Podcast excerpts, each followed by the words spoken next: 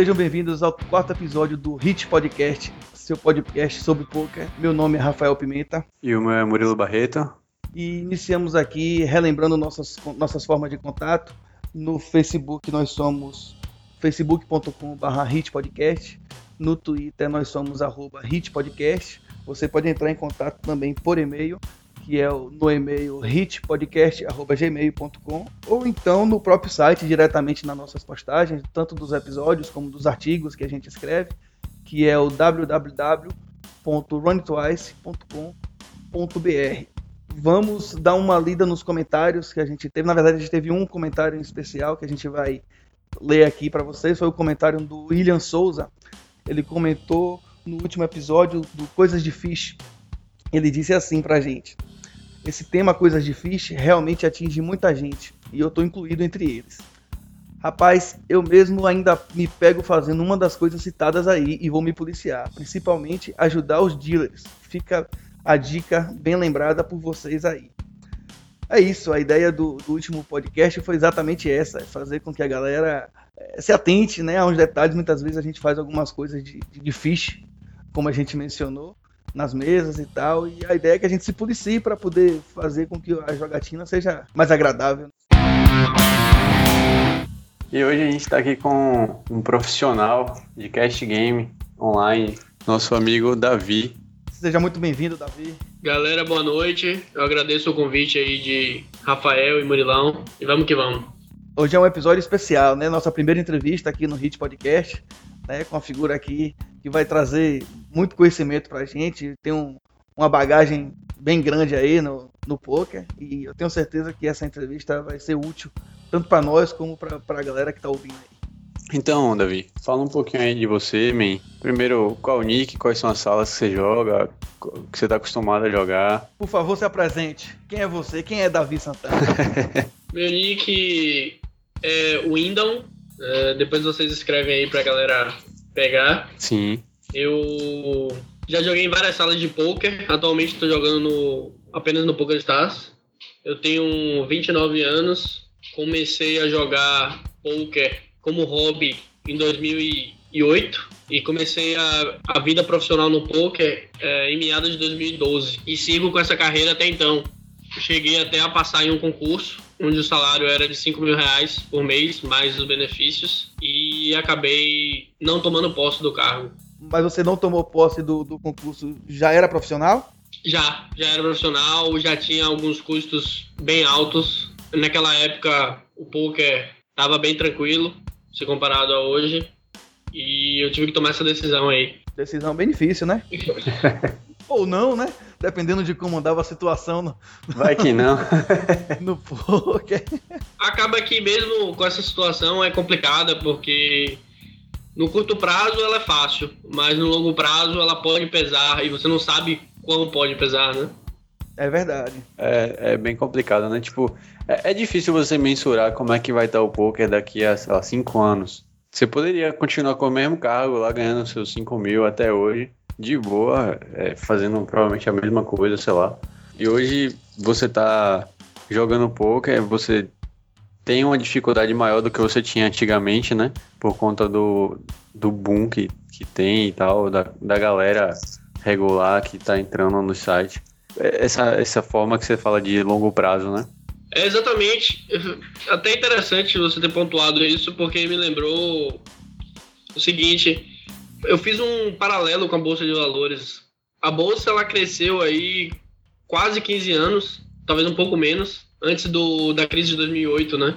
E a bolsa só, só seguia o rumo ascendente. É, muitos jovens que entraram na bolsa nesse período, eles não viam um outro caminho para a bolsa que não fosse alta, né? Inclusive em 2008 mesmo, ou foi 2007, que o Brasil ganhou o investment grade lá, letra A, né? E quer dizer, se você pergunta para alguém se queria sair da bolsa e botar o dinheiro em outro lugar, a resposta era não. Era uma decisão fácil. Vou me manter na bolsa. E eu acabei que tive essa experiência antes de tomar essa decisão, né? Entre, entre o poker ou a estabilidade de um emprego. Então a reação primária de qualquer um é não, certo? Quer dizer, qualquer um não, mas é, muitos, muita gente com perfil de investidor arrojado iria optar pelo poker, né? Só que eu tinha essa noção de que nem tudo é, é duradouro. né? mesmo que parece bem sólido. É, você falou aí de, de estabilidade, me lembrou um outro podcast, né? Tem um podcast que é bem conhecido, que é o GVCast, que é o podcast do Flávio Augusto, que é o dono da WhatsApp.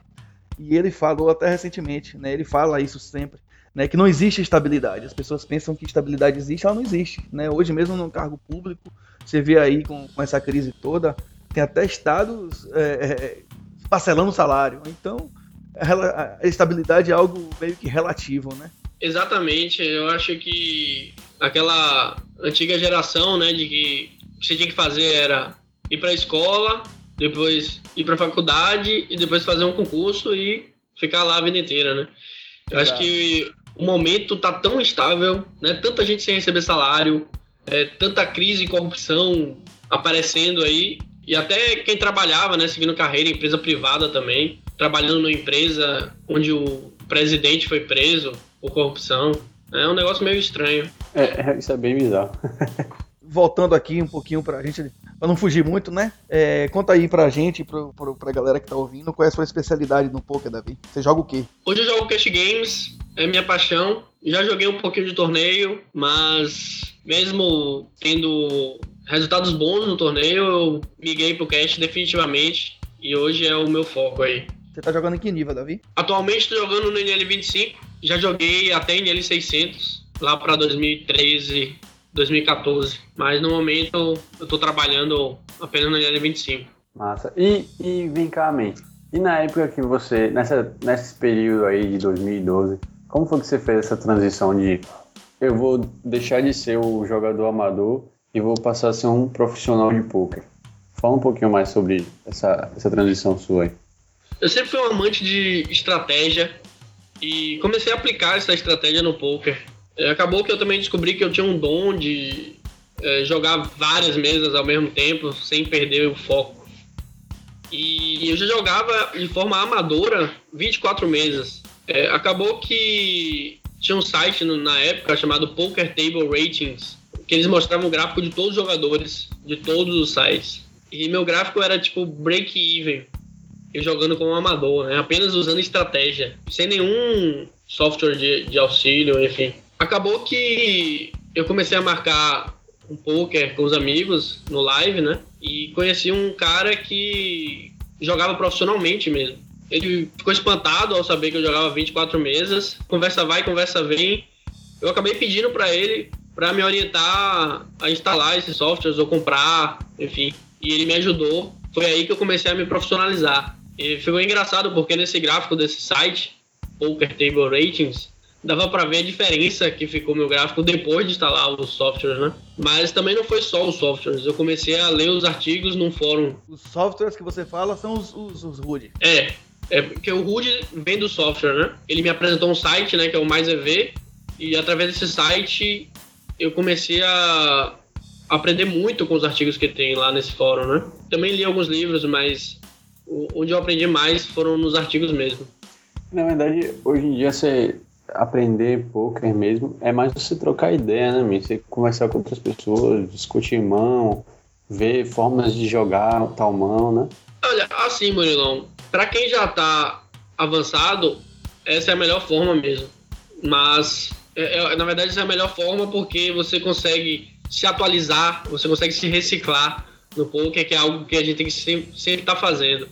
Mas um jogador amador, de fato, ele, ele não vai evoluir nada por esse caminho. Ele realmente tem que entender uma série de, de outras coisas um pouco mais básicas, que não são tão básicas assim, mas tem que ser aprendidas antes também. Uhum.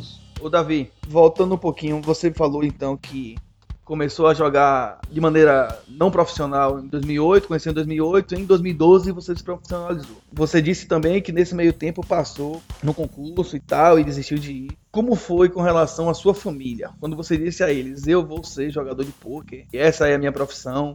Como foi que você lidou com isso? Né? Como é que eles lidaram com isso? Né? Foi fácil para você? Não foi? Foi tranquilão? Como é que, como é que foi aí? Excelente pergunta, também. É, meu pai, ele já tinha falecido em 2007, mas ele seria a única pessoa que ia me apoiar de minha família nessa decisão aí. Todos os outros membros é, foram contra, principalmente minha mãe. Foi uma batalha contra mim e contra todos, realmente. Foi um, um momento bem difícil. Mas eu estava certo daquilo que eu queria e foi aí que eu tirei a minha força para seguir em frente. Como é que é ela hoje com relação a isso? Como é sua mãe e outras pessoas da sua família com relação à sua profissão? Já tá mais tranquilão? Já mostrou a eles que é mais é habilidade, que é um esporte, que não é aquilo que eles pensam, como a galera de antigamente pensa, né? Tal, da, da sorte, etc, etc. É, tem gente que a gente pode falar durante anos que não vai, não vai conseguir entender essa parte. Mas eu fiz um trabalho pesado aqui com minha mãe, porque não tinha como eu provar para ela de que o que eu estava fazendo era algo legítimo. Mas eu consegui por outros caminhos é, melhorar o nosso, a nossa relação, né? Porque estava muito desgastada. Qualquer coisinha era uma briga, justamente por isso. Porque é, era como se eu tivesse no caminho errado pela ótica dela. E então eu fiz um trabalho com minha ex-namorada que me ajudou bastante, com alguns amigos meus que conversaram com ela. E hoje eu tenho uma relação bem tranquila com ela, graças a Deus. Mas foi bem, foi bem complicado até chegar aí. É, pra galera, pra galera que toma essa decisão é muito foda, né, velho? Tem uma, tem uma jogadora. Né, eu passei a acompanhar ela tem pouco tempo, né? Laura Sintra, parece. E ela tem um canal no YouTube e tal. E ela, num dos vídeos, ela fala que ela saiu de casa, velho. Ela teve que sair de casa porque a galera não aceitava tal. E ela fez assim: vai ser isso que eu quero. E acabou. E, e saiu mesmo. E levou as roupas e, e foi morar em outro canto. E, e, e, sim, enfim, pelo que eu entendi, ela é brigada com a família e tal, porque a galera não aceita, sacou? Bem complicado mesmo, né? Ainda bem que ela teve determinação para conseguir, provavelmente ela deve ser um talento, né? Hoje no poker. É, ela tá, tá, tá, batalhando, né? Parece ser uma boa jogadora, mas tá, enfim, parece que consegue se sobreviver jogando. É, nesse meio tempo você tinha um trabalho, Davi? Você ainda quando começou a jogar já não trabalhava, enfim, como era a questão quando conciliar trabalho e o jogo? É, foi bom você perguntar isso. O que aconteceu foi o seguinte: eu me formei em 2009. Se formou em quê? Eu me formei em administração de empresas e comecei a estudar para concurso depois desse período, mas eu também estava operando na bolsa de valores já há muito tempo, né? Eu passei no concurso, né? Saiu o resultado, só que não me convocaram. Todo mochileiro de primeira viagem, né? Navegante de primeira viagem, eu fiquei esperando ser convocado para o concurso. O que hoje eu não indico para ninguém, né? Se você passar no concurso, vá seguir sua vida, porque você não sabe quando você vai ser é, convocado. Resumindo, demorou quatro anos para ser convocado. E nesse, durante esses quatro anos eu fiquei procurando alguma fonte de renda, né? Uma delas foi a bolsa. E eu tava mantendo esse hobby, que era o poker, mas obviamente, mesmo você tendo um hobby, você quer ganhar algum dinheiro com isso, né? Até porque poker trabalha com valores. E esse período aí de quatro anos eu, foi o período né, que eu me profissionalizei no poker. Massa, man. E hoje em dia, assim, qual é a sua, a sua meta dentro do poker? Tanto para o dia a dia mesmo e quanto para daqui a, sei lá, 5, 10 anos. Essa, essa meta de curto prazo, ela vem mudando durante minha carreira. Antigamente eu botava alguns valores, né, por semana, por dia. Às vezes eu botava uma meta diária e já conseguia na primeira session, então não abria mais session durante o dia. Mas hoje a minha meta funciona da seguinte maneira: eu quero manter meu A-game a maior parte do tempo durante a session. Hoje minha meta é essa aí. O meu objetivo é tomar várias beds e não perder qualidade, não, ser, não tiltar, né? E também quando eu ganhar várias mãos, não ficar spewy, vomitando fish. E com relação ao longo prazo, eu tenho, tenho algumas metas sim, a depender do NL que eu esteja jogando, né? metas de volume, de, de resultados, mas sempre varia de acordo com o NL. Como eu até hoje não parei, né? A cada dois meses eu estou mudando de NL ultimamente. Não tenho uma meta definida no momento. Mas, Davi, ainda nesse assunto da, da meta e tal, hoje sua profissão é essa. Você deve ter algo assim, algum, algum número que lhe, indique que você está tá alcançando, que você está tendo sucesso, que você. Porque assim, é, é a sua fonte de renda, né? É o que você faz. Então, imagino que você talvez tenha lá, bom, pretendo me estabilizar no, no jogo, meu, meu, meu nível de jogo vai me, me, permitir ter uma renda de 4, 5, 6 mil, não sei, entendeu? Então, pra, imagino para quem é profissional, deve, deva ter um número, ou não tem. Bem-vindo ao mundo do poker, man. é complicado. Você tem fixo o quê? Suas despesas, que não são tão fixas assim. Mas a renda, ela varia bastante. Todo mundo sabe que o poker está entrando numa fase bem turbulenta, né? Mas a gente pode definir por bains, sim. Eu tento fechar algo em torno aí de 20 bains por mês, pelo menos, né? Como meta.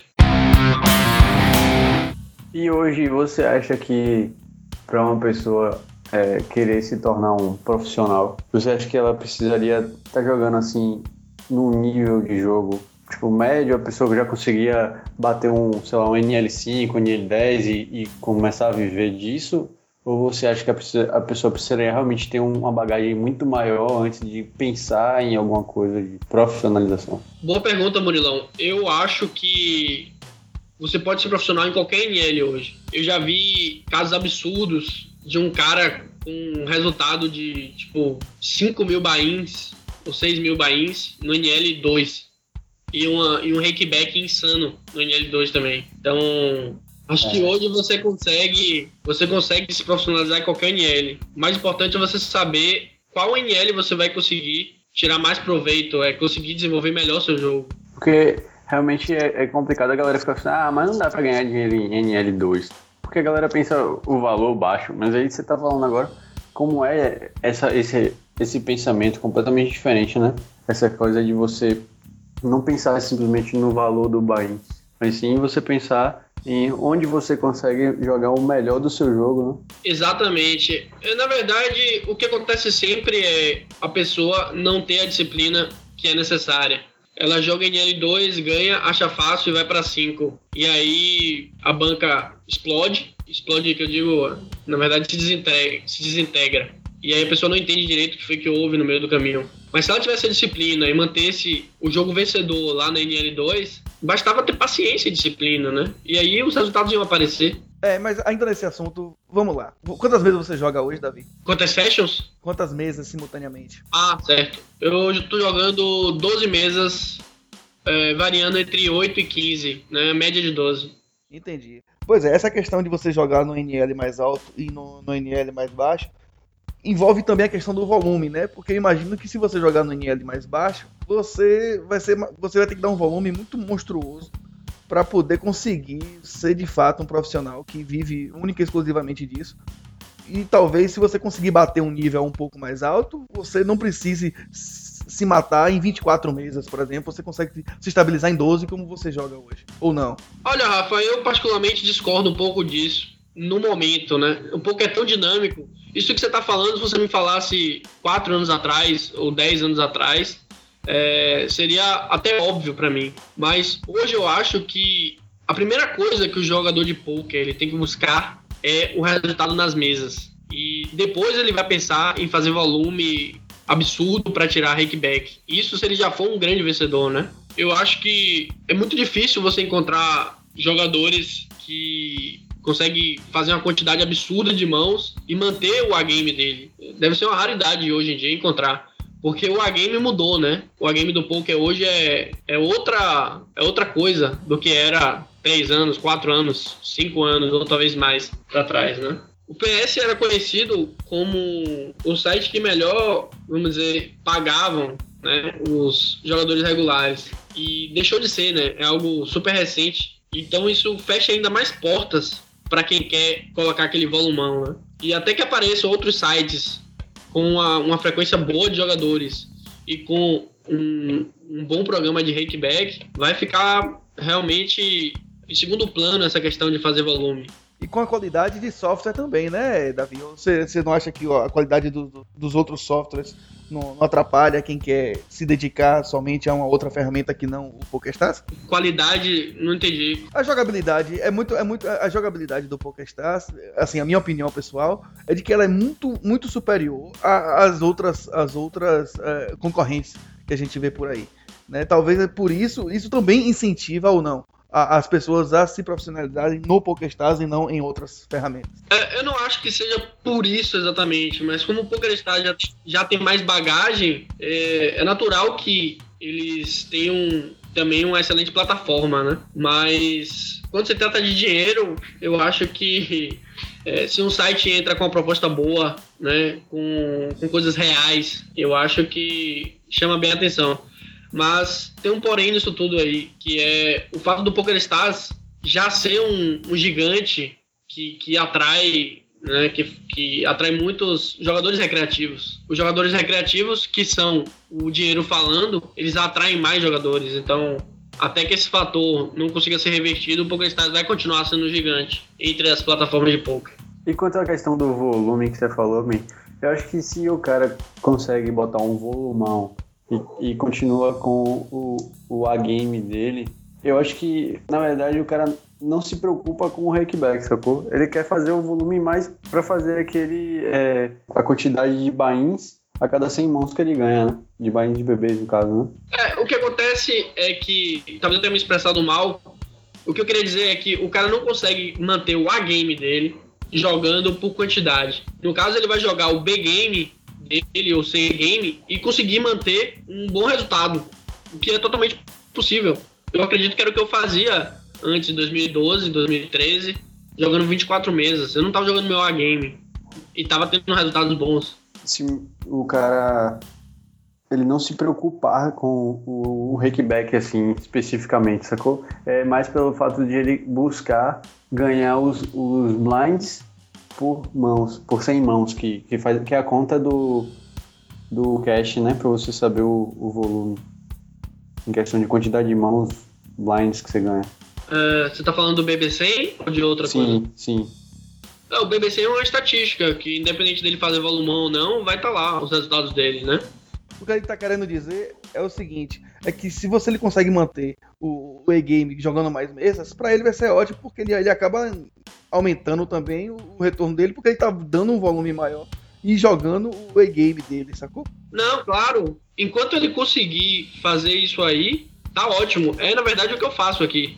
É, tentar fazer assim, o máximo de volume e manter no meu A-game. É que, digamos assim, é, o cara ganha, sei lá, eu não tenho muito bem uma, uma ideia de quantos BB100 seja interessante para, sei lá, NL5. Mas digamos que seja 10. E aí o cara jogando 12 mesas ali, ele consegue botar 12, sacou? BB100. E aí ele metendo 24 telas ao mesmo tempo, cai para 9, 8, sacou? Então eu acho que ele meio que compensa o volume com esse, esses quatro BB100 que ele, que ele perde. Entendi, entendi. Eu sou a favor disso aí, Murilão. É, porque é meio difícil você é, saber quanto cai o seu nível de jogo. Muitas vezes é complicado fazer isso. Mas se o cara se autoconhece a esse ponto, eu acho que vale a pena mesmo. Se o, se o, se o game dele não é tão influenciado quando ele joga muito mais mesas, é, acho que vale a pena ele botar esse volumão aí. Antes valia mais a pena, né? Agora um pouco menos. É, antigamente era melhor por conta do rakeback, que era, era mais proveitoso, né? Sim. No PokerStars.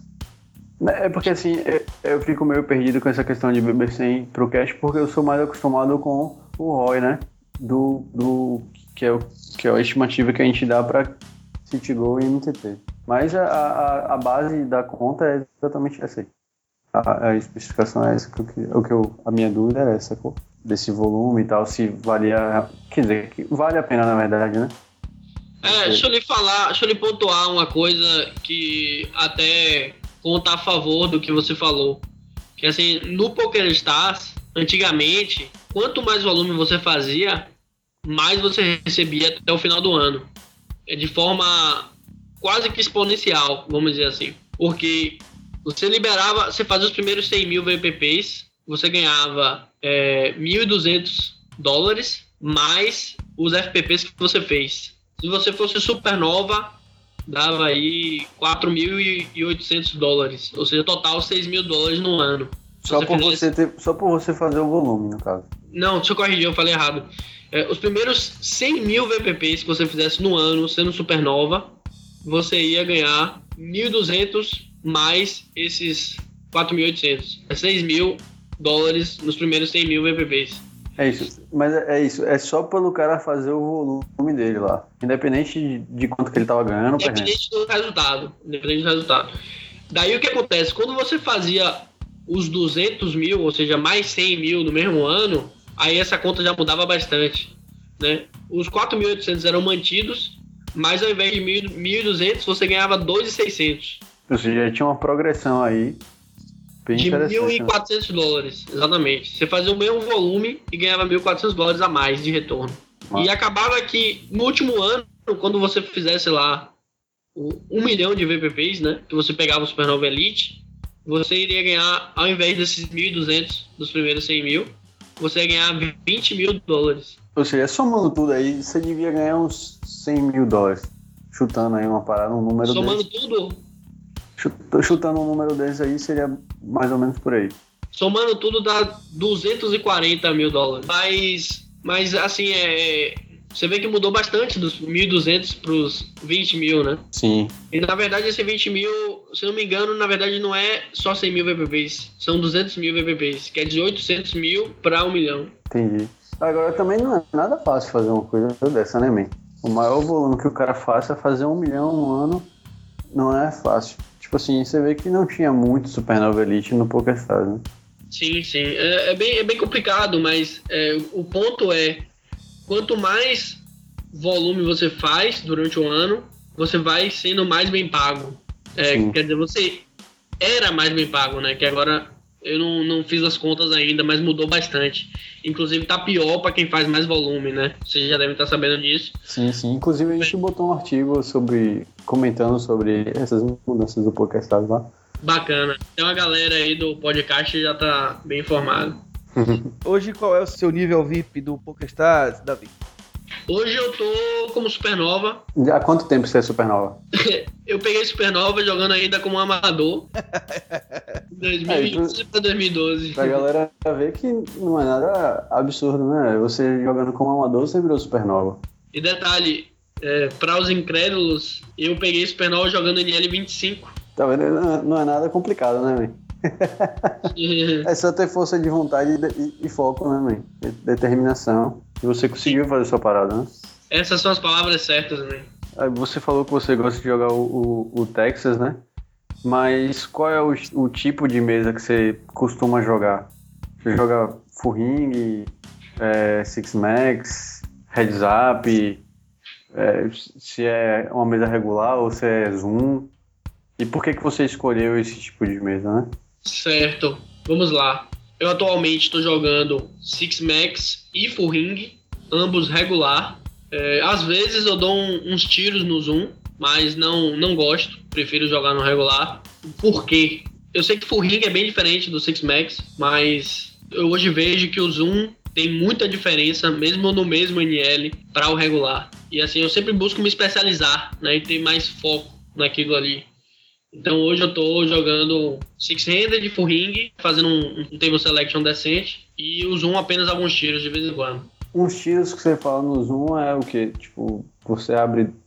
Porque só pode abrir até quatro telas, né? Então você abre duas telas ali e vê o que dá, mas no mesmo NL ou você vai um NL maior? É, quando eu vou pro Zoom, sempre é um NL menor. Eu considero que o jogo no Zoom ele tem uma variância e um nível maior também. Eu costumo abrir quatro mesas de Zoom quando eu dou esses tiros. Você falou, Davi, que você agora tá no NL25, você disse que já jogou no NL600, já passou pelo 50 também. Quais são os seus critérios para poder subir e descer no- no- nos níveis de jogo? Fazer o move up e o move down? É, essa pergunta é interessante porque assim, eu acho que os critérios durante minha carreira mudaram bastante desses move ups ou moves down. Acabou que hoje eu busco ter jogar no NL onde eu tenha um edge, que é uma vantagem sobre o field. Esse é o primeiro critério. O segundo critério é a- banca, né? Tenho que ter uma banca decente para jogar naquele NL. Basicamente são esses dois critérios, não? E também seu estado de espírito, né? Pra- tipo assim, beleza que você tem que estar todo dia tentando jogar seu e-game, mas claro que vai ter aquele dia que você vai estar um pouco mais down, acontecer alguma coisa, você tá passando por uma outra situação diferente do comum, e aí por conta disso você muda ou você simplesmente não joga. Excelente comentário, man. Eu teve um período, man, que eu jogava do NL 50 até o 600. Eu jogava todos esses NLs. Eu sentava nas melhores mesas com mais jogadores recreativos e ia jogando em todos esses NLs. Quando tinha aquele dia que você não estava se sentindo muito bem ou você viu que você talvez pudesse tiltar ali depois de ter tomado uma bad beat, eu eliminava o NL600 ou o NL600 e 400 e só jogava 200 para baixo. Né, e fazia uma session mais tranquila, sem muito, sem muito nosebleed, né? E também fiz isso quando eu jogava apenas NL 200 e 100, que eu joguei um bom período esses dois NLs. Aí eu jogava só 100, a depender do meu estado de espírito, como você falou. É, porque é uma coisa que, que realmente afeta o jogo da gente, né, velho? Você tá num dia que não tá legal, tá se sentindo, tá se sentindo meio mal. Porque também tem aquele dia que a gente acorda e, tipo assim, às vezes eu tenho disso de acordar um dia e, porra, eu tô com saco de fazer nada. Tipo assim, eu, por mim eu passava o dia todo na cama aqui e nem levantava dessa merda. É, não é todo dia, não vou dizer que é todo dia que isso acontece comigo, mas tem dia que isso acontece, é normal. Qualquer pessoa passa por isso, sacou? Mas também tem, é óbvio que também tem aqueles dias que você acorda com sangue no olho. Hoje eu vou devorar todo mundo nesse field. Hoje eu vou jogar NL assim, minhas porra. Acho que acontece com muita gente. Normal, eu acho que é normal. É, e isso influencia também no seu move down, move up, né? Eu acho que sim. Davi, você tocou num ponto interessante aí. Como é que você lida com a variância? Quando você tá ali, passando ali dois, três, quatro, cinco dias, uma semana, duas semanas, não jogando tão bem, ou não dando, tendo os resultados que você espera. Como é que você, como é que você lida com isso aí? Muito estudo, velho. Eu tenho praticamente um, um alerta de segurança aqui. Quando isso acontece, eu já chamo a atenção de, de alguns colegas meus do poker é, para a gente marcar um estudo e começo a fazer revisões é, das minhas próprias sessions em conjunto ou sozinho e tento buscar erros é, sobre o viés de outra pessoa, né? Outro jogador. Tem também uma, uma outra ferramenta bacana. Tem no, no Zoom do PS, você vai lá no, e bota no Hand History, ele seleciona os maiores pots, né? E aí você pode assistir essas, esses maiores pots. É, dá para você fazer um bom estudo ali. Né? Eu aprendi isso com o Adrian Phoenix, que é um streamer, jogador de NL 201 aí do, do PokerStars. Fora isso, é, ler artigo, né? Artigos novos que a galera vem publicando aí para você estar tá sempre se atualizando no poker. Interessante que a sua forma de lidar com a variância é bem, bem diferente, né? Do que a gente vê da maioria da galera falando. Tipo assim, a, a sua forma de lidar com a variância não é se preocupar com o Bahia, se preocupar com, com BR, com nada. Sua, sua forma de lidar com a variância é realmente buscar uma forma nova, um, um, outro olhar sobre o seu próprio jogo. Né? É, isso graças a um, uma banca bem segura que eu sempre é, mantive durante toda a minha carreira. Eu começo a ter uma, duas, três, quatro sessions ruins. Eu já começo a ficar bem preocupado, né, tentar analisar o que está acontecendo, porque tem alguma coisa errada. E a gente tem que descobrir. É porque quando você quando você fica três dias down, já não é só a variância do, da estatística, né? De alguma coisa do seu jogo, né? Eu, eu vejo dessa maneira. Entendi. Eu acho que eu acho que você tem que ter algumas sessions boas, outras sessions ruins, se a variância te pegar de jeito. Mas várias sessions ruins, tem alguma coisa errada aí. Ainda entrando nos detalhes do seu jogo aí, Davi, você, como é que você faz as notas dos seus adversários? Como é que você marca eles? O que, que você anota? Como você anota? Como é que você faz aí? Eu costumo botar uma nota quando o jogador faz uma jogada bem fora do, do normal, assim, e que me chama a atenção e que eu possa, na próxima vez que ocorrer aquilo, eu posso tirar proveito, né? Isso serve para mãos que eu ganhei e mãos que eu perdi. Muita gente só faz notas quando perde, né?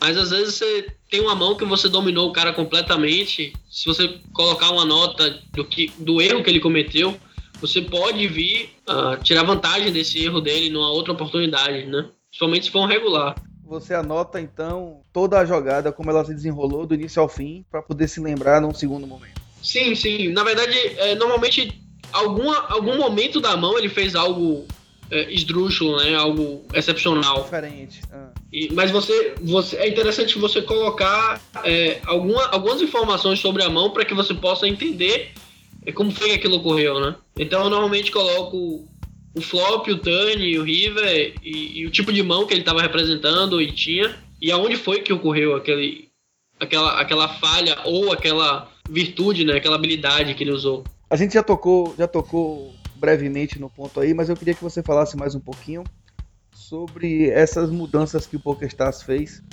para 2016 no, no VIP, né? Na, na, no Rickback e tudo mais. O que, que você achou? Como é que você está encarando? O que, que você está percebendo de mudança com relação a. em resposta né, a essa mudança que o, que o PokerStars fez? É, pois é, muita coisa mudou. Eu sempre tinha o sonho de me tornar Supernova Elite. Eu tinha condições de de conseguir isso aí.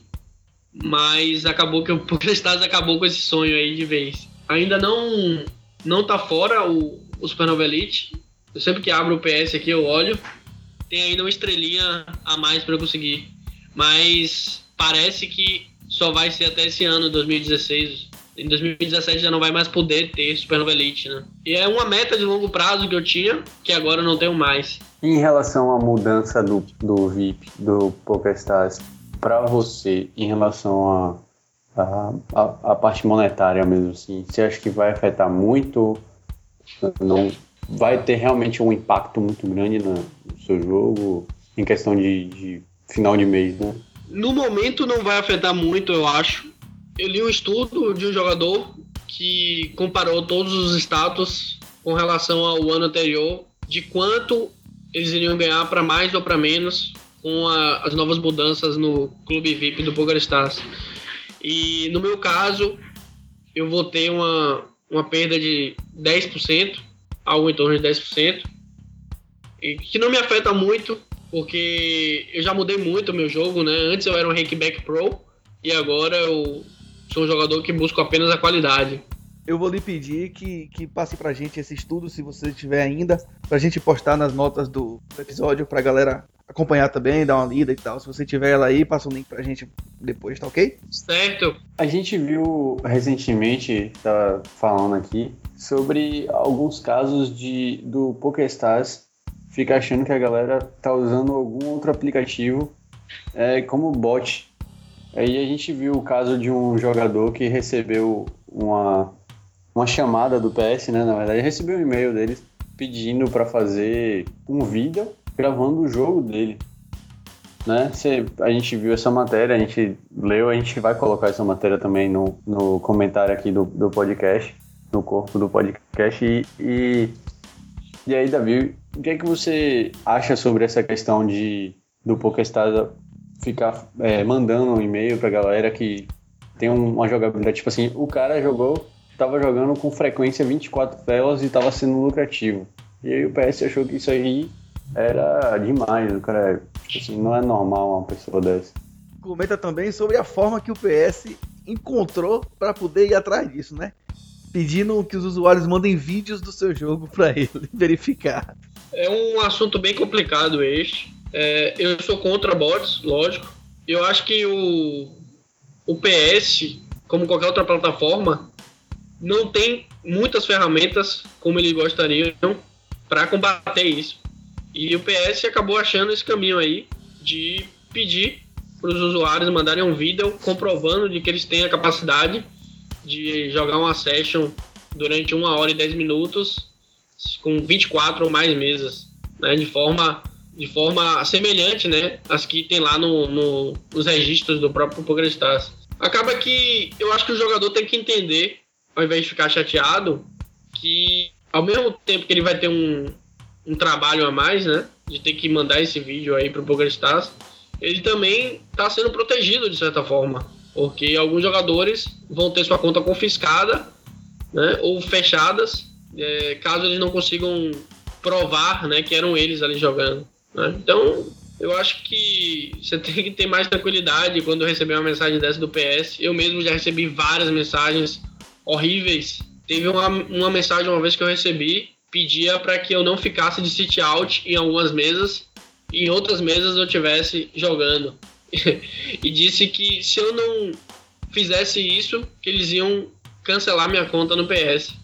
Imagine quão chateado eu fiquei em receber esse e-mail, né? Eu sou um supernova, eu já, já tava grindando lá há anos e recebo uma mensagem dessa.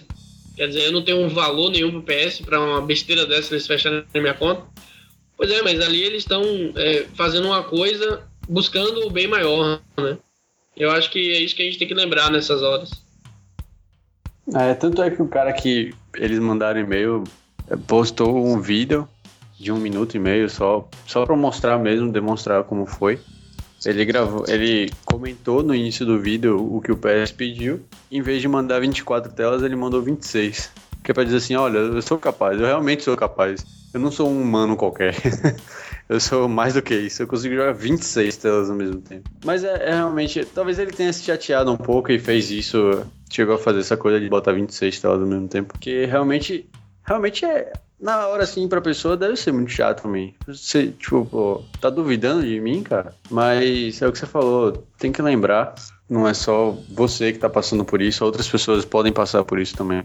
Porque você tá fazendo uma coisa que não é comum. Você tá fazendo uma coisa que não é normal. Tipo assim, não é todo mundo que tem a capacidade de jogar 24 telas ao mesmo tempo. Como você já fez, né? Durante um bom período. Isso.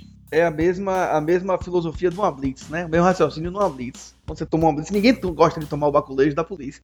Mas a gente tem que entender de que é algo que é útil para todo mundo, né? Os caras estão atrás de, de, de, malandro, de droga e, e, etc. Então tem que se submeter a isso para que o ambiente melhore como. Exatamente. Passando aqui para um outro item do, da nossa pauta aqui, que são a questão das ferramentas. Você já disse pra gente que você usa os HUD, né? Qual é o HUD, o HUD que você joga, que você utiliza? É, então, eu uso o Holder Manager, já usei Pocket Tracker também, mas atualmente estou com o Holder Manager. Eu tenho o Notcage chamado Jackson Advantage, já vem com, com HUD, mas eu fiz várias mudanças nesse HUD e hoje eu uso um, um HUD que é uma, meio que uma mistura do HUD que eu já tinha no Pocket Tracker com esse outro do Holder Manager do, do Jackson. Ah, você falou que realmente muda seu jogo, né? Muda o jogo do, do, do jogador quando você tem um HUD que você falou que você era break-even e aí quando passou a usar o HUD, claro que também você passou a ter um estudo melhor sobre o jogo, mas que ah, quando você começou a utilizar o, o HUD, seu jogo começou, o seu gráfico começou a subir de forma visível, né? Tipo assim, você conseguia perceber o gráfico subindo de forma muito boa. Eu acho que o HUD hoje influencia bastante, mas é, tem uma influência limitada, né? No fim, no fim do dia, sua habilidade com poker é o que vai pesar mais. É, entretanto, é nítido, né? Os jogadores recreativos que não usam HUD, a diferença, né? A distância que tem do nível de poker deles para os outros que estão usando o HUD, né? Porque na verdade é, é uma coisa que talvez, não sei dizer quantas pessoas, mas acho que muita gente acredita é que o HUD ele vai melhorar seu jogo. Isso que não é verdade, né? Ele só, só tudo que ele faz é auxiliar, ele só te dá stats sobre os outros jogadores que você está ali acompanhando. Você poderia também estar tá acompanhando, dar note nele na mão, porque o HUD ele, ele dá alguns notes do jogador ele faz, ele dá a estatística, mas isso se você está prestando atenção no jogador, você também consegue fazer, né? Só que, óbvio, é de uma forma mais, mais complicada. É, Murilão, mas também tem aquela coisa, né? O cara tá lá jogando 20 telas, cada tela full ring lá, vamos supor, né? 20 vezes 9, 180. Você não tem como acompanhar no olho o movimento de cada um dos outros 180 jogadores que você tá jogando contra os seus adversários. Então, assim, a minha opinião pessoal é o HUD, o, HUD, o ajuda muito nesse sentido, né? De que ele tá lendo o jogo para você, ele tá lhe dizendo quem tem um VPIP maior, quem entra com muitas mãos, coisas que ao olho nu seria muito complicado de você fazer jogando 20, 24 telas. Sim, sim. Mas eu tô falando esse comentário não é pra galera que joga 24 telas, tá ligado? Esse comentário é pra galera que joga 4, 6 telas. Que essa galera é, é, é, dessa galera que eu tô falando, que tem essa visão, sacou? E tem muita gente que joga duas telas, man, quatro telas, tá ligado? De boa. É a maioria, né, hoje em dia. É, não, não é comum as pessoas jogarem 12 telas, sacou? Quem joga 12 telas é mais regular, man. É mais a galera que, que, que tá ali jogando, que tá estudando, que tá se. Sabe? Mas tem uma galera que é recreativa que, que compra os aplicativos, que compra os programas pra poder. achando que, que vai melhorar o jogo dele acaba que para um jogador que realmente joga 24 mesas, acima de, de 12 mesas, né, já é bastante mesa, o, o HUD ele, ele se torna uma peça praticamente básica, né, para ele poder ter o acesso a informações mais rápidas e já prontas, para ele poder tomar a decisão rápida também, já que ele vai ser demandado aí, é, sei lá quantas decisões por minuto. E eu acho que era isso que o Rafa estava falando. É, você diria então que o HUD é fundamental para quem joga acima de 12 meses. Sim, sim. É, lembrando que eu tô falando de. tô falando de cash. Mas pra mim, TT e City Go é a mesma coisa, mano. É porque um eu posso falar com propriedade, o outro já não, Não, tanto. sim, sim. É, mas o que eu digo é, é o, que, o que muda é só o estilo do jogo, mas a quantidade de gente que você tá olhando ali, A informação é útil do mesmo jeito, né? a informação, é exatamente, a informação é útil do mesmo jeito. Com base no HUD aí que a gente tá falando, quais são os stats que você mais utiliza, Deus? É, não posso dizer que não utilizo muito VP e PFR, porque é quase impossível, né? Logo depois dessas duas stats, eu uso bastante o, o Aggression Factor, que é o AF. Eu uso ele em todas as streets, separadamente. Eu uso bastante stats voltadas para os tribet pods, tipo Raze para Cebet em tribet pod, Float em tribet pod, né, que são stats um pouco mais complexas. Agora, quantas stats você deixa aí ligada ao mesmo tempo?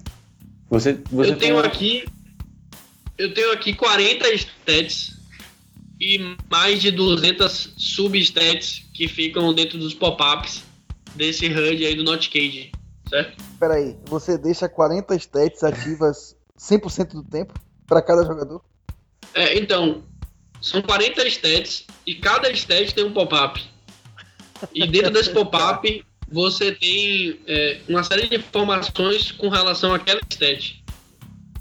Se fosse, se fosse contar tudo aí, passava de mil stats fácil, né, amigo? É, imagina que sim, meu.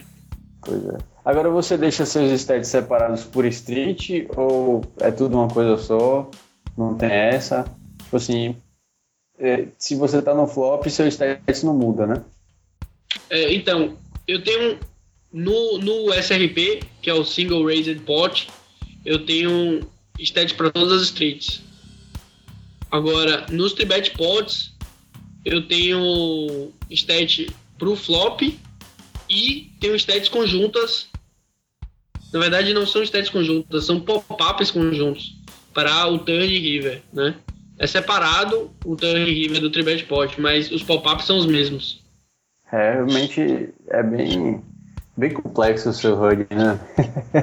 É, demora um pouquinho pra, pra se acostumar, mas depois fica mais fácil. Normal, normal. Nada que a gente faz ah, vai começar assim, né? Deve ser coisa de louco observar esse cara jogando 12 mesas com essas stats todas distribuídas lá. Deve ser um negócio, no mínimo, interessante de observar. que nada. Eu, eu já olhei uma vez ele jogando, man. Pô, realmente você fica meio perdido. Tipo assim, pra gente que não sabe o que é que tá lá, é um monte de número, tá ligado? Um monte de letra e fica realmente perdido. Mas pro cara que já tá acostumado a ver aquilo ali todos os dias, man, você bate o olho e sabe o que, que você tá vendo, né? é bem por aí.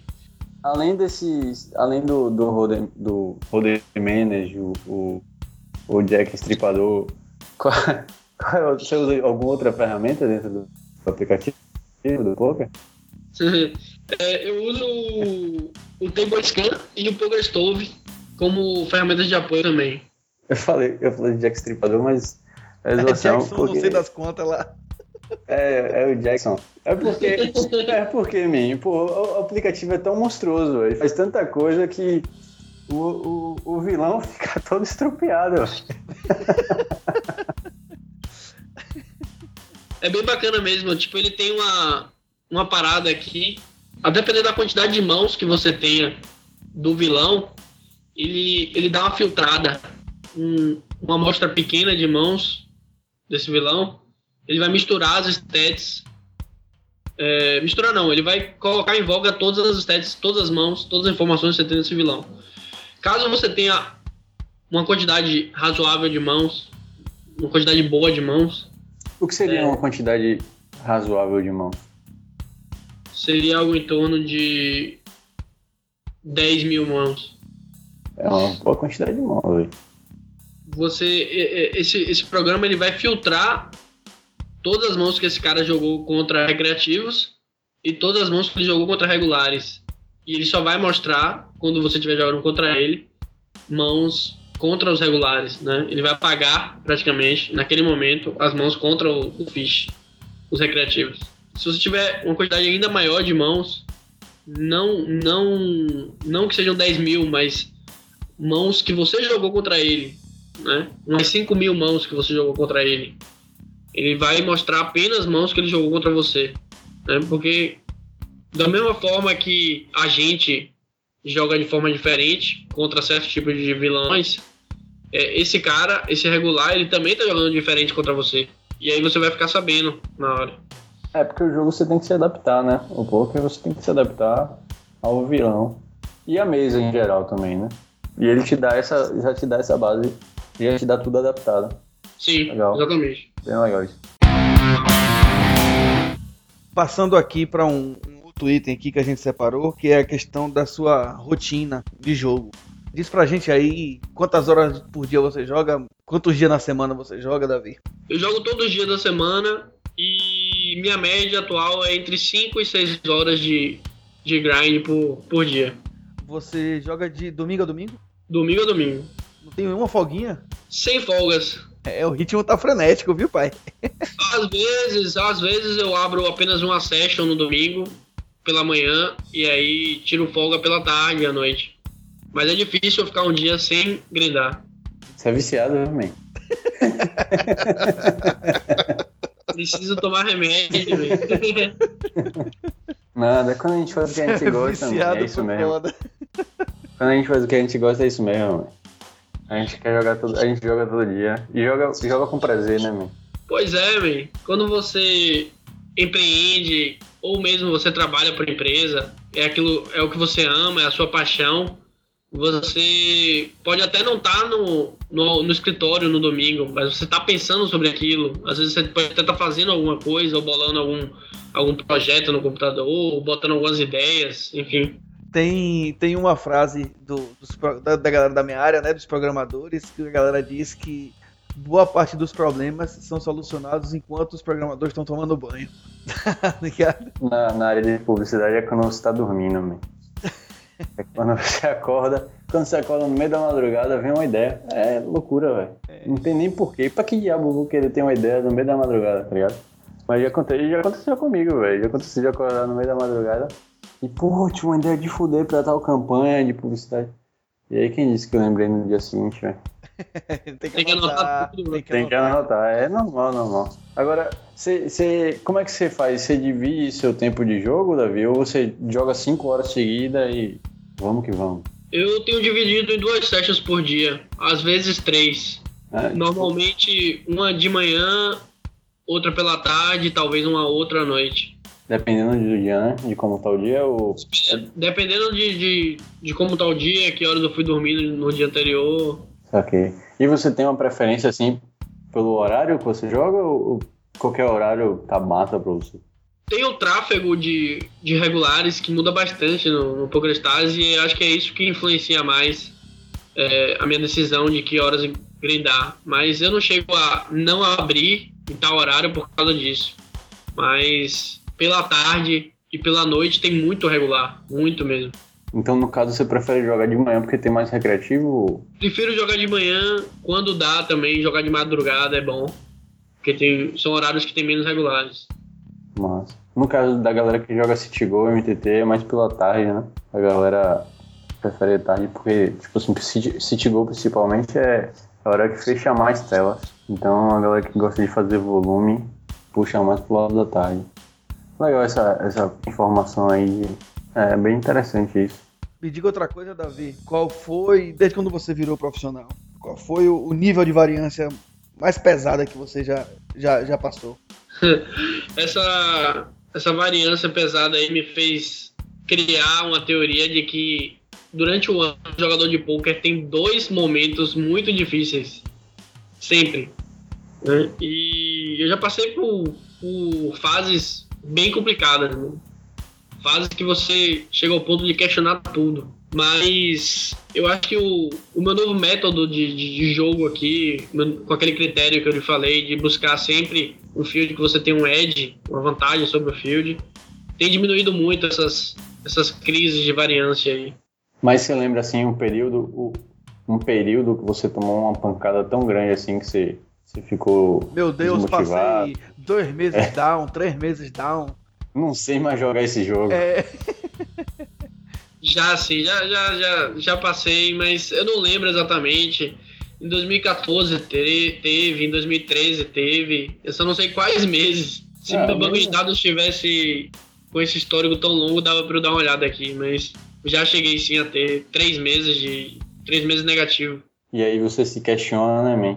Será que eu realmente sei jogar esse jogo ainda? Vou jogar NL2 agora. Vou voltar para NL2 que eu, que eu não sei o que eu tô fazendo aqui. Sempre, se, sempre acontece em momentos como esse. É normal, né, velho? É uma merda esse período. é até engraçado porque, assim, você vê um cara que já joga poker há meia década ou mais, tem uma crise insana dessa e, e se questionar, né? É por isso que tem uma galera de profissional que, inclusive, já tá começando a, a trabalhar com o psicólogo colado, né, velho? É, sim, tá vários coaches, inclusive, agora, tá. que, que dentro do pacote do coach tem psicólogo é, voltado pro poker, pro jogo, é. Porque os caras estão vendo, man, que tem uma parada que é complicada aí, velho. Tem esse lado negro do poker. É. Que é complicado mesmo. É porque ninguém fala, né, man, que tem o um período chato, o um período ruim o período que você vai, vai ficar aí três meses down, man. Ficar três meses down é um prejuízo gigantesco, meu brother. Ninguém gosta de ver dinheiro saindo assim. E pro cara que, que depende do poker, que tem um poker como profissão, né, velho? Imagine aí, velho, você passar três meses pra baixo, velho. Pior ainda, né, man? É, acaba virando uma bola de neve se o cara não souber lidar com isso, né? Nossa, uma coisa influenciando a outra, né? A vida pessoal dele influenciando o poker e o poker influenciando a vida pessoal dele. É, exatamente. E aí, se você não sabe lidar com isso, man, você passa a virar um cara sem sal, né? Um cara ranzinza, começa a querer brigar com qualquer, qualquer um por qualquer coisa, porque seu jogo não tá indo bem. E aí é o que você falou, vira uma bola de neve, né, man? É, e não só isso, é... se o cara não tiver uma gestão de BR bem sólida, man, o cara quebra, meu irmão. O cara quebra. Não é todo mundo que segura três meses de BR para poder. Um BR que você consiga segurar três meses down, não, tá ligado? É realmente muito difícil. Pois é. Passando para um, um, outra, outra parte da nossa pauta aqui, Murilo, ou da visão. A gente queria saber com relação ao estudo. Como é que você estuda? Qual é a forma que você, que você acha que é a melhor forma de estudar? Para quem está começando no cash, o que, que você sugere aí? Qual é a melhor maneira de se estudar e como é que você faz? Para quem está começando no cash, eu indico os fóruns de poker, sobretudo o Mais EV. Dá uma olhada lá na parte dos artigos para os níveis que, que vocês vão jogar. É, dá uma lida bem extensa, se dedique mesmo. A diferença é que os artigos eles já já tem já envolve todo o conjunto de coisas que influenciam o poker online. É, ele já envolve que você tem um software, que você tem um HUD, que você está analisando estatística que você não encontra nos livros, porque os livros eles tentam pegar o maior público possível né, e acaba fazendo um, um livro mais geral e você não consegue fazer aquele estudo mais aprofundado no livro, né? Então, minha primeira indicação é essa. A partir do momento que você já tiver desenvolvido um bom poker e quiser se aprofundar mais, a gente vai para a sugestão de Murilo, que é de estudar mãos em conjunto com outros jogadores, né, fazer aquela análise bem aprofundada sobre os prós e contras de cada ação. E aí, com isso, você consegue se manter atualizado no poker. Porque artigo demora para sair, né? E o poker é o jogo mais dinâmico que eu já conheci. Coisas que eram leis praticamente do poker, hoje em dia já são coisas banais, né? É, a gente chegou a comentar exatamente sobre isso que você está dizendo em um episódio passado. É, o que era verdade antes não é hoje, e certamente o que é verdade hoje não será verdade amanhã, em muitos do, do, dos aspectos do poker, né? Exato. E hoje em dia você estuda, estuda o poker basicamente trocando ideia com outros jogadores, né, man?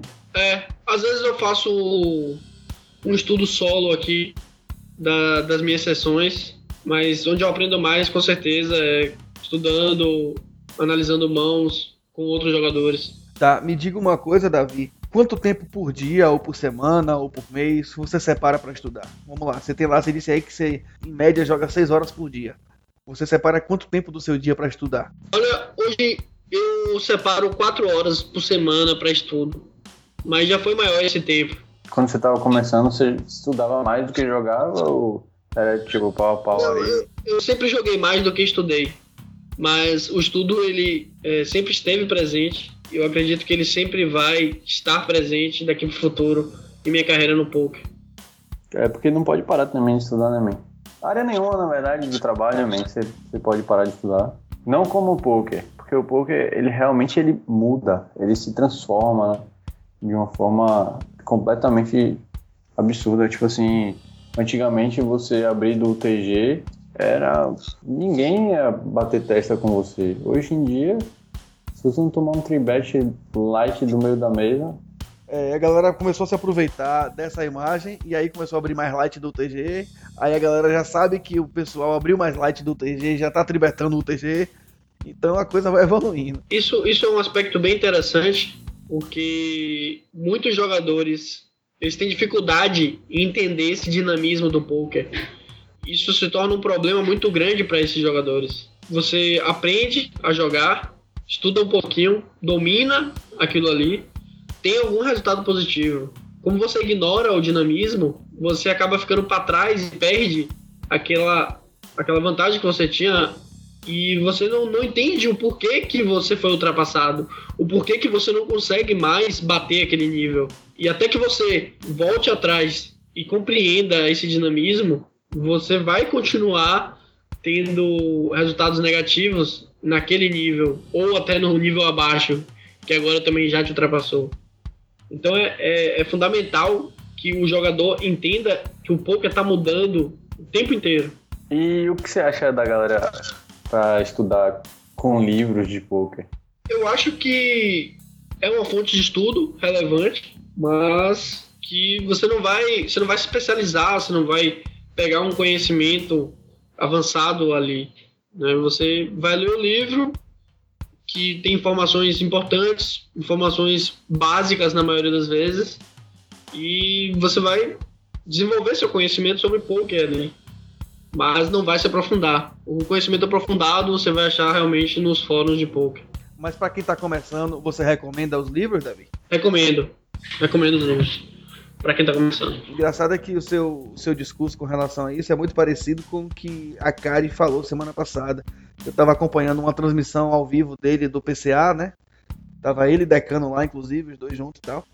E aí ele, alguém perguntou a ele sobre a questão dos livros e ele falou que livro é, é, é uma ferramenta, como você falou, mas é uma opção, mas, mas que o livro hoje em dia ele não dá a bagagem que o, que o jogador precisa, que ele precisa correr atrás de outras fontes e que o livro só não é suficiente. E em relação a coaching, man, você acha que, principalmente para quem tá começando assim, tanto para quem tá começando quanto para quem já tá no nível mais avançado, o que, que você acha dessa relação de coach de, para os jogadores?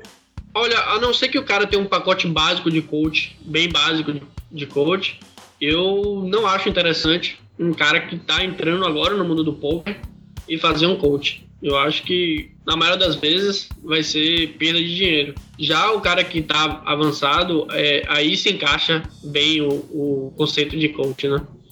E eu falo isso porque poker tem coisas básicas que você vai encontrar no livro, né? Que exige um tempo dedicado, um tempo extenso dedicado, até que você absorva todas as coisas básicas. E fica meio complicado, né? Você dar uma aula de coach sobre essas coisas básicas. Então, como eu disse, a não ser que tenha um pacote sobre isso, é, até porque tem aqueles termos todos de poker, você tem que aprender tudo isso, né? Sim, é muito importante os termos. Inclusive, a gente é, compartilhou um, um, um, vídeo no YouTube, lá na nossa página do Face, sobre isso. É, o Zilka, ele, ele postou um vídeo no, na página dele, no canal dele do, do YouTube, só falando sobre essa coisa, sobre esse, essa questão de você saber falar, saber os termos, né? Para poder comentar uma mão, por exemplo. É, é bizarro você comentar uma mão com um cara e você não sabe o que você tá falando. Ou vice-versa, você tá falando aqui, eu tô falando um monte de termo, e aí você do outro lado não sabe o que, é que eu tô falando, não entende. Exatamente, foi por isso que eu chamei a atenção dos termos. Né? É, exato. Porque Importante. tem praticamente um dicionário extra. É um dicionário Então, próprio. o cara que tá dando o coach lá, ele, ele já tem os termos na ponta da língua, vai falar, o cara não vai entender. Que realmente exige um conhecimento, exige um estudo, exige um tempo dedicado. São muitos termos, são muitas jogadas, são muitos conceitos que, que você precisa realmente parar sozinho, ler e aprender. É outra coisa, outra coisa que você falou que, que vai ao encontro do que os profissionais mais conhecidos que a gente vê aí, especialmente de torneio, falam, né? Essa semana eu, eu tava lendo a card player desse mês com, com o João Bauer na capa. E ele fala que ele, ele tem a, a pretensão de tomar um coach com o Daniel Coleman. Vencedor do Big, Big One for One Drop. Exato. Que Peçanho também tem interesse em tomar coach com outros jogadores de, fora e tal. Então é exatamente isso aí, né? Por mais que você veja a galera já lá no, no topo do, do, dos níveis, do nível dos jogadores, a galera tá atrás, a galera quer evoluir, quer saber como é que a galera tá jogando lá fora, né? Como é que esses campeões, como é que eles pensam, e eles não param. A galera não para porque chegou no, no topo. Eles estão tentando se manter lá e o coach é mais uma forma, né? É porque se você parar, vem alguém e passa você, um né? Um abraço. É. Pra gente encerrar aqui, Davi, uma última pergunta. É, você tem alguma indicação de livro pra, pra galera? De algum coach para quem já, tá um, já tem um nível bacana de jogo? Além do fórum, óbvio, que você já falou. De livro, eu indico, para quem tá começando mesmo, o livro verde do poker, de Phil Gordon. Tô com ele da minha frente aqui. é. e digo também para Cash Game os livros de Dan Harrington. Também tô com um deles aqui. tô no caminho certo. Você é muito iniciante, Rafael, pra mim. muito iniciante. Tem cinco anos de poker aí, de estudo. Tá iniciando pra agora. Coach, pra coach, eu indico o meu próprio coach. Eu tenho um coach bom pra. É, eu tenho um coach voltado pra HUDs, leitura de stats e cash game também. Forma de estudo a gente já, já comentou bastante, né? Eu tenho uma outra pergunta, Davi. Como é que é seu setup, seu ambiente para jogar? Que, como, como é? Você tem duas conexões de internet? Você tem quantos computadores? Você tem, você tá num quarto com ar condicionado? Você tem um escritório separado para isso? Sua poltrona é porretona? Me fale tudo aí do seu ambiente que você montou para poder jogar. Eu tenho um, uma estação aqui no meu próprio quarto mesmo, é, com ar condicionado, sim. Eu tenho três monitores numa desktop, mais um notebook de apoio. Eu uso uma internet a cabo normal, mais a internet do celular, que eu já usei aqui para rotear algumas vezes quando caiu essa internet. Com relação à queda de luz, eu posso usar o notebook para restaurar a sessão ou fechar, esperar a luz voltar. É só. A vantagem do cash game pro, pro MTTS, né? Se É que cair energia, agora. É... suas telas param, não é isso? Não tem problema de se entrar em desespero porque seu, seu torneio tá no meio do caminho. Exatamente. É, eu já ouvi muitos casos, é uma situação triste. O cara abriu um- uma reta de 300 dólares ou mais e aí caiu energia e ele perdeu os 300 dólares, né? É, é, é bem complicado isso. Você No tá cash game o impacto é menor, mas não necessariamente menor. Só que aqui eu consigo realmente, sem energia, eu consigo restaurar a sessão através dessas ferramentas na internet é- do celular e o notebook. A Mas bateria do você, notebook. você não entra em desespero, né, man? Não entre em desespero. Já vi um colega meu ir para casa do outro colega no outro bairro lá para conseguir restaurar a reta dele de torneio. É, é uma situação complexa você ficar dependendo desses fatores aí. Aqui tá sendo até bem frequente. Não era frequente, mas todo mês agora tem uma quedazinha de energia, algum problema lá na Coelba. É bom que alguém da Coelba esteja ouvindo aí a reclamação do nosso amigo e possa resolver o problema dele. pois é, eu moro aqui no bairro de Piatã, galera. Em Salvador, como ele não mencionou antes. Encerrando aqui. Davizão, você tem mais alguma colocação, alguma consideração a fazer? Que você queira mencionar aí, que a gente acabou não perguntando, ou que você queira acrescentar aí? Fique à vontade, a hora é sua aí. Se quiser fazer seu jabá também aí, fazer É, propaganda. seu aí, coach. a hora é agora. Qual é a recomendação que você dá para quem está começando? quero ser jogador profissional. Já comecei a jogar, tô ali no, no meio do, da, da galera, no meio da multidão. Quero sair da multidão. Qual é a recomendação que você dá aí? Em primeiro lugar, disciplina. Em segundo lugar, foco. Em terceiro, determinação. Hoje em dia, um jogador sem essas características não consegue se manter como jogador de poker. E eu acho que essa, essa estabilidade né, emocional que o jogador de poker precisa ter é, é a base né, para o crescimento. Muito bom, man. Então, Davi, muito obrigado pela seu, sua participação. A gente vai encerrar aqui. Lembrando a galera aí que acessar nosso site é, www.runningtwice.com.br acessar nossa página do Facebook, facebook.com.br hitpodcast e, o, e seguir a gente no Twitter, arroba hitpodcast. É, Davizão, foi um prazerzaço poder entrevistar você, poder extrair tudo isso que você trouxe pra gente aí. Pode ter certeza de que, de que foi um, um momento importante pra gente, pra quem tá ouvindo aí. Não é toda hora que a gente tem a oportunidade de, de pegar um, um cara do seu calibre para poder conversar, para poder sugar essa, essa, informação, saber como é que você faz, como é seu dia a dia, né? Não é o tempo todo que a gente tem essa oportunidade e você tá dando essa oportunidade a gente. Fique à vontade para voltar quando você quiser. O Hit tá de portas abertas para você voltar e falar do assunto que você quiser. Muito obrigado, de verdade. Rafael e Murilão, obrigado pela oportunidade de poder estar aqui falando com vocês, expondo essa paixão minha que é o poker. É, o jogador de, de cash game normalmente ele fica nas profundezas do poker, né? E só o de, só o de torneio que, que é conhecido mundo afora. Então, é verdade, é verdade. É uma abertura aí que vocês estão dando aí para mim, que é um jogador de. que sou um jogador de cash game. Então, muito obrigado. Valeu, Davi. Valeu, galera que tá ouvindo. Um abraço. Até a próxima. Valeu, um abração. E antes de encerrar, mais uma vez aqui, só para lançar, para continuar com o quadro que a gente começou no episódio passado, é, acompanha aí mais um, mais um spot de um minuto de outro podcast para que vocês conheçam e se quiserem seguir outro podcast, ouvir outro podcast também, a gente vai fazendo indicações aqui e é assim que, que, que a base de, de ouvintes cresce. Então vou lançar aí um spot de um outro podcast aí, ouça aí um minutinho só. Grande abraço e até a próxima.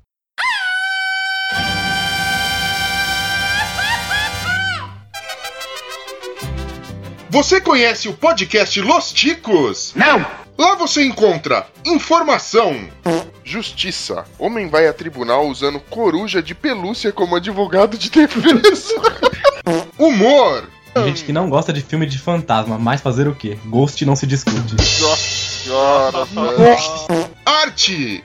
Aí eu olhei pro rolo de papel. Aí sabe quando ele tem aquela penúltima voltinha? Cara, aprendi a fazer um origami ali na hora. Fui dobrando e dobrando. Eu parecia um Daniel Azulay da bota. Entrevistas. O que você faria se tivesse talento? Romance. Se beleza fosse merda, você estaria toda cagada agora. Sabedoria. Já disse o sábio profeta, um bêbado aqui da, da vila. Todo canhão acha sua bomba, velho. Confira isso e muito mais em podcastlosticos.com.br. Qualquer dia desse eu ainda largo essa droga de podcast e vou virar locutor.